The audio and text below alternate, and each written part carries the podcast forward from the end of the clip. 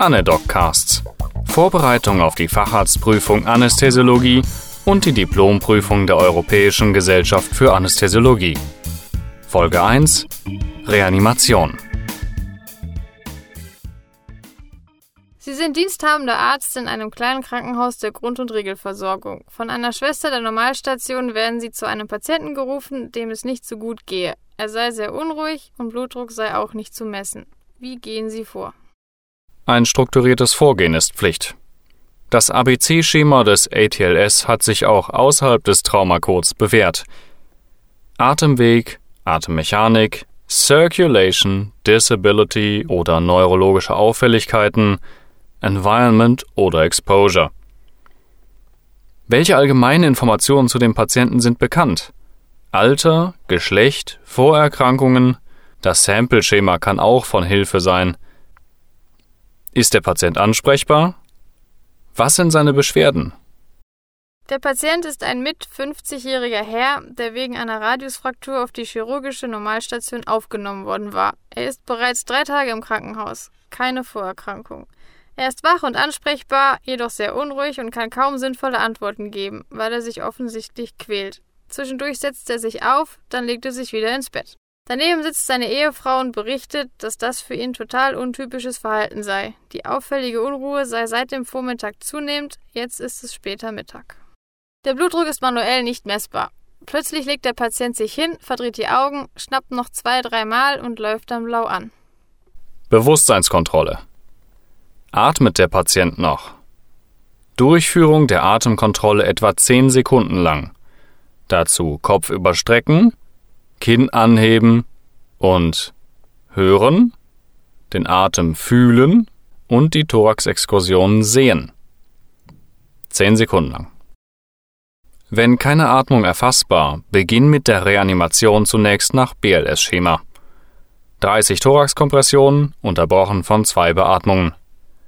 Thoraxkompression führe ich in der Mitte des Sternums, etwa in Mamillenhöhe und in einer Tiefe von etwa 5 bis 6 cm durch – Vollständige Entlastung ist Pflicht. Etwa 100 bis 120 Mal pro Minute komprimieren.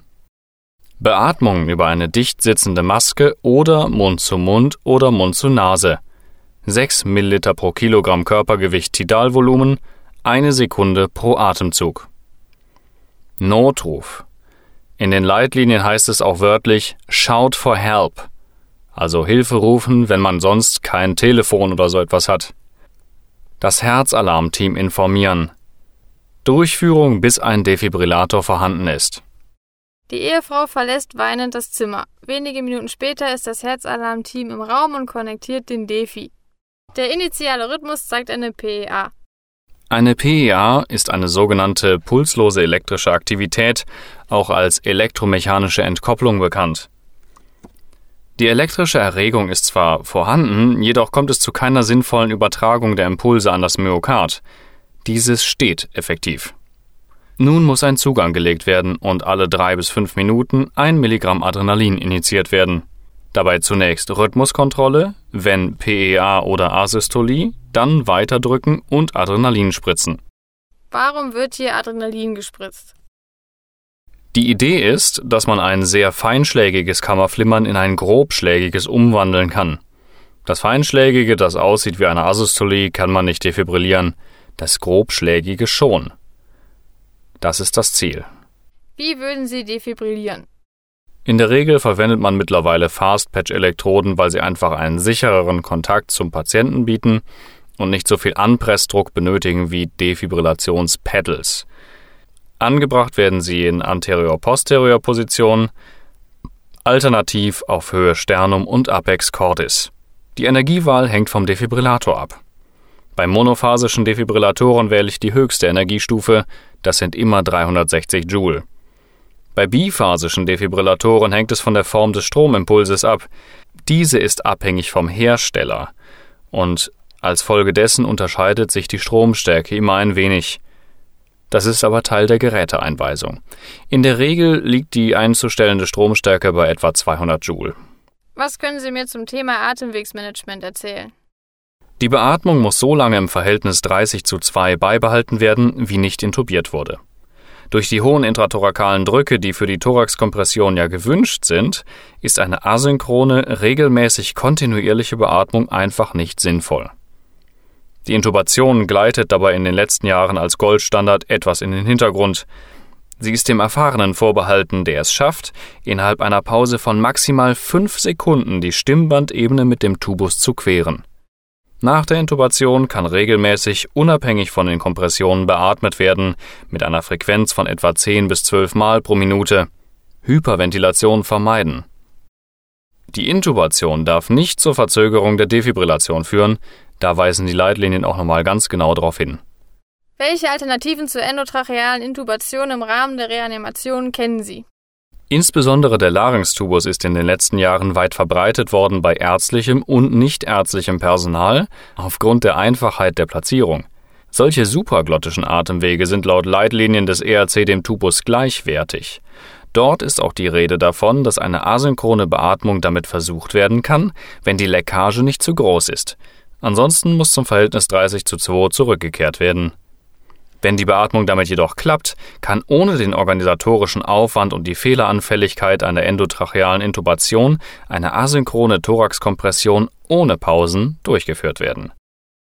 Die Maxime lautet bei der Reanimation immer und vor allem die No-Flow-Zeit minimieren. Drücken, drücken, drücken. Erzählen Sie etwas zu den Cuffs des Larynxtubus. Es gibt einen proximalen großen Kaff in Höhe des Hypopharynx bzw. des Zungengrundes. Ein zweiter Kaff befindet sich im Esophagus.